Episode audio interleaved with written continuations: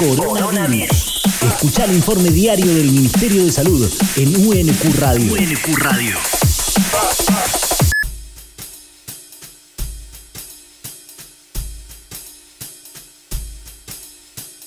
Buenos días, compartimos el reporte número 21 del Ministerio de Salud de la Nación en relación a la pandemia de coronavirus, situación actual, medidas implementadas y recomendaciones. Hasta el día de la fecha y con horario de 19 horas del día de ayer, en base a todos los casos que han sido notificados y confirmados a través del Ministerio de Salud de la Nación Argentina, se informa que la cantidad de casos en nuestro país confirmados asciende a 502. El 59% de los casos son varones con una mediana edad de 43 años. El 49,8 de los casos están relacionados con viaje. Hemos comenzado a detectar transmisión comunitaria en el área metropolitana, Buenos Aires y en el Chaco, y se mantiene la transmisión local en conglomerado en Tierra del Fuego. Son 18 las provincias en las cuales se observa casos confirmados, no ha variado con respecto al día de ayer. Los fallecimientos son 8. Tenemos eh, una mujer de 73 años en el Chaco con antecedentes de diabetes y obesidad y una mujer de 82 años en la Ciudad Autónoma de Buenos Aires con antecedentes de enfermedad neurológica crónica. Hay un caso más, un fallecimiento que está siendo en estudio en este momento.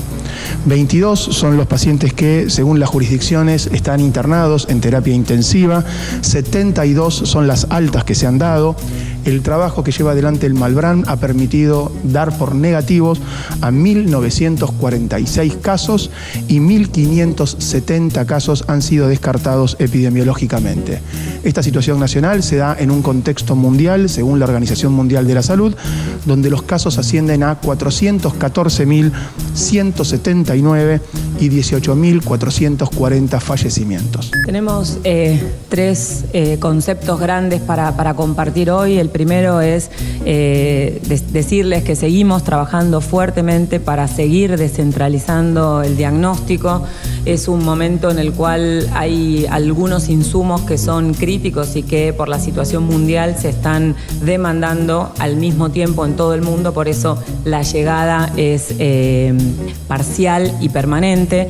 En ese sentido, eh, en el, en el, Maldís, Malbrán, se siguen realizando las pruebas y ya se han descentralizado a Córdoba, Chaco, Santa Fe, Ciudad de Buenos Aires, Santa Cruz, Tierra del Fuego, San Luis. Neuquén también tiene reactivos y los hospitales nacionales, el Posadas, el Hospital del Cruce y el Garraham, también están eh, haciendo sus pruebas.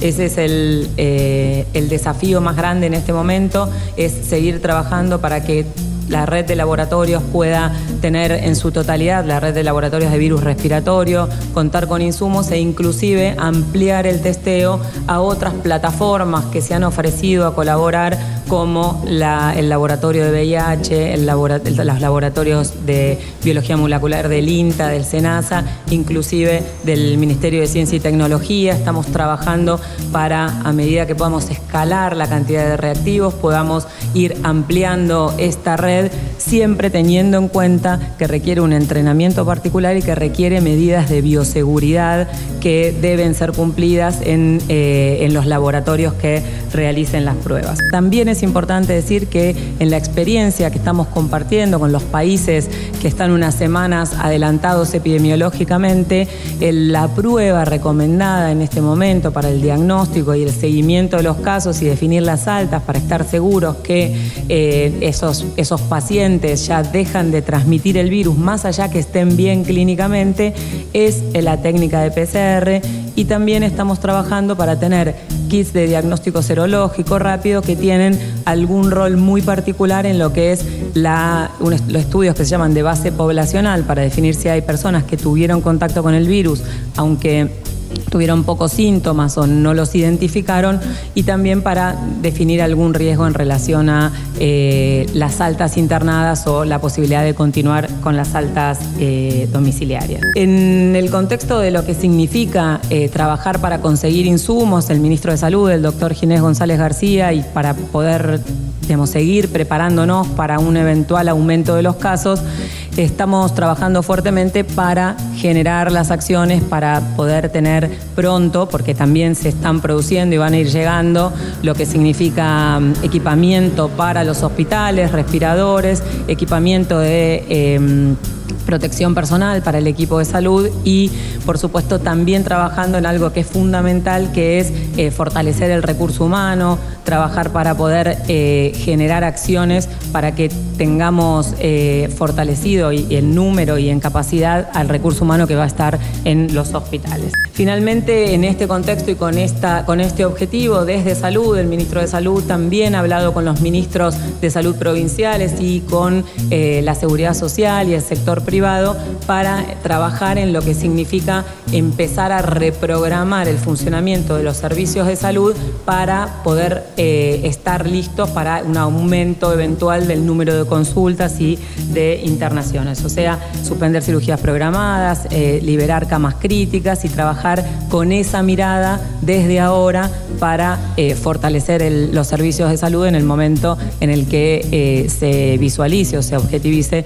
un aumento de la demanda. En contexto de la pandemia, la recomendación para los servicios de emergencia es realizar el correcto triage de los pacientes que ingresan a estos servicios de emergencia y dividir los pacientes con patología respiratoria de no, de no patología respiratoria y asegurar que el personal que atiende a los pacientes con patología respiratoria tenga su correspondiente equipamiento de protección personal adecuado. También queremos hacer una, una recomendación es que aquellos pacientes que tengan factores de riesgo o algunas patologías preexistentes no duden en consultar ante algún síntoma que no les parezca el habitual, como algún déficit neurológico, algún dolor de pecho que no les parezca habitual, falta de aire, dolor abdominal, que serán correctamente atendidos en contexto de eh, la llegada al departamento de emergencia en otro sector que no sea en el de los pacientes con patología respiratoria.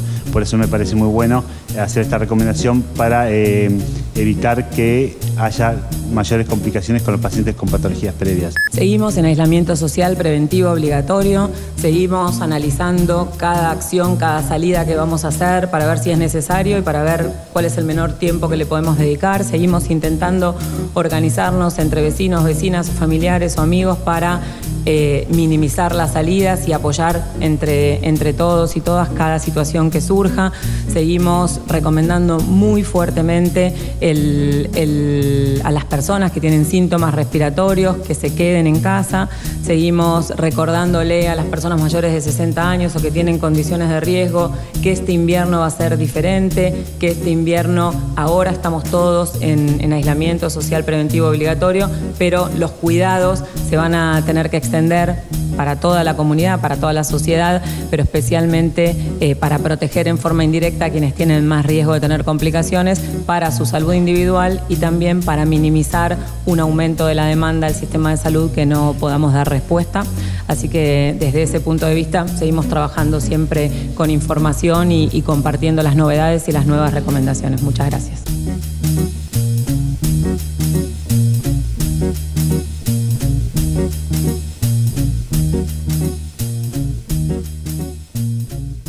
UNQ Radio.